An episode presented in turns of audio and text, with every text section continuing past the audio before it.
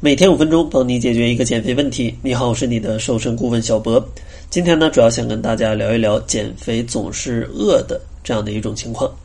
相信大家都有这种的感觉，就是吃的多的时候也会觉得可能很饿，吃的少的时候呢也会觉得很饿。那今天咱们就来分析一下，到底有哪些情况是咱们是真的饿了，而又有哪些情况是假的饿。咱们应该怎么做才能去避免这些假饿的情况，让自己在减肥的过程当中可以更好的控制自己的行为或者是饱腹感？第一种假饿的情况呢，就是如果你吃了特别多高碳水的食物之后产生的饿。比如说你在吃饭的时候，可能吃了非常多的主食，非常多的炒饭，或者是非常多的其他的高碳水的零食。那这样的话，你吃过之后，可能没过多一会儿，你就会觉得饿，因为这些高碳水的食物，你虽然吃了很多，但是呢，因为它们非常容易消化吸收，所以说吃完之后血糖会上升的非常快，而血糖上升这么快，就会分泌大量的胰岛素去让血糖降下来。而分泌了大量的胰岛素，它就会让血糖过度的降低。这样的话，你的血糖就会低于一个正常的理想的水平。当你的血糖比较低的时候，身体就会发出一些产生饥饿的信号。而且，你吃的这些高碳水的食物，往往呢，它里面含的膳食纤维也会比较少，所以说呢，消化吸收的速度也会比较快。这样的话，你的胃内容物或者胃填充物也会比较少。从而呢，两者相加，它都会让你觉得非常饥饿。建议，如果你的正餐总是非常的单一，碳水化合物的量特别高，建议可以去增加一些蔬菜水果，或者呢，把主食换成一些粗粮。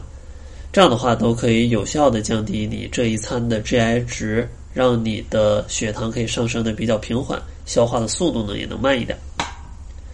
第二个假饿的情况呢，就是身体缺水。因为大脑有的时候会把渴当成饿，当你身体缺水的时候，就会觉得你可能能量不足，因此呢，非常容易把渴的感觉当成饿。所以说，建议大家饮水一定要充足，每天呢一千五百到两千毫升的饮水量。然后，如果觉得饿的时候，可以先喝一点水，让自己冷静个五到十分钟。如果还是觉得饿，那咱们再去进食。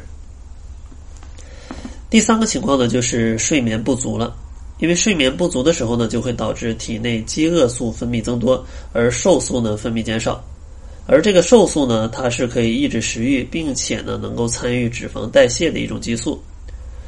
所以呢，如果你的瘦素减少，饥饿素增多，那它就会让你产生更强烈的饥饿感。因为这两种激素它也是一增一减。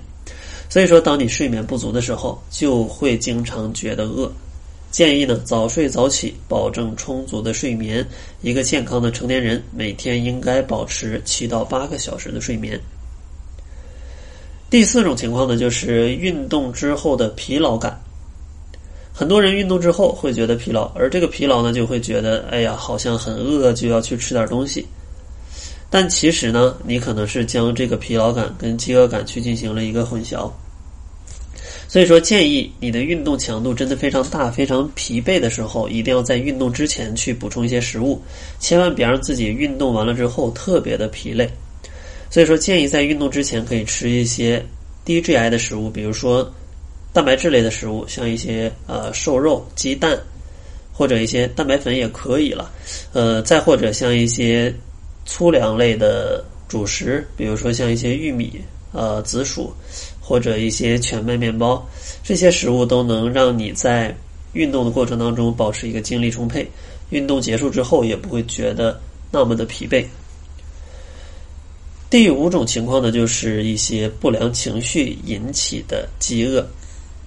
其实像你的情绪真的是会影响你的身体的，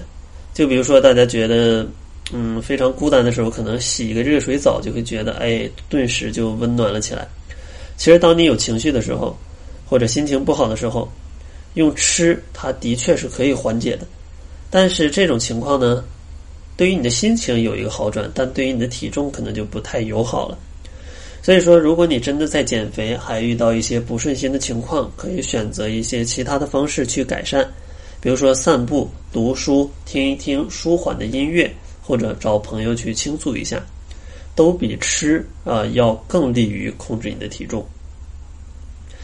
最后一个呢，就是无聊。其实无聊也会让大家产生一种饥饿感，因为吃可以理解成是一种人在感觉无聊的时候的一种下意识的行为。其实闲着没事儿，现在的外卖啊，然后还有各种各样的零食啊，楼下的便利店也那么多呀，而且他们的价格还没有那么贵。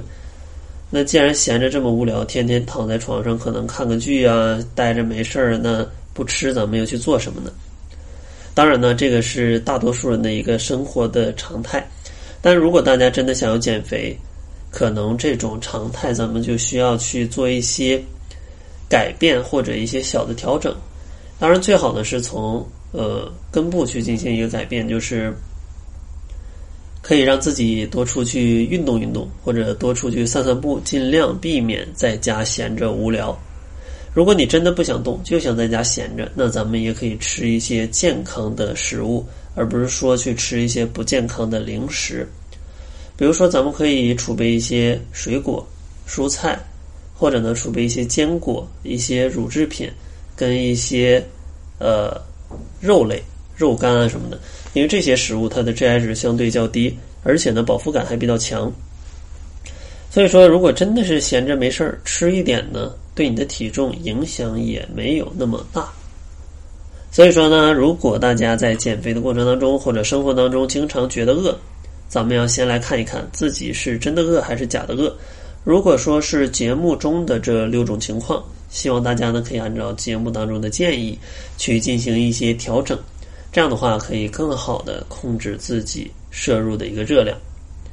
其实说到控制自己呢，在冬天应该就会比较难，因为节假日真的是太多了，马上就要元旦，然后还要有春节，反正各种各样的节假日，各种各样的聚餐都会呃扑面而来。所以说，在这种情况下呢，小博跟小辉呢也为大家准备了一个在这种节假日啊不发胖的一个课程，而且呢，这个课程它是免费的。如果大家想在这个冬季节日繁多的时段内还不发胖的话，欢迎大家关注公众号，搜索“窈窕会”，然后在后台回复“冬季”两个字，就可以参与我们这个节后不发胖的免费课程了。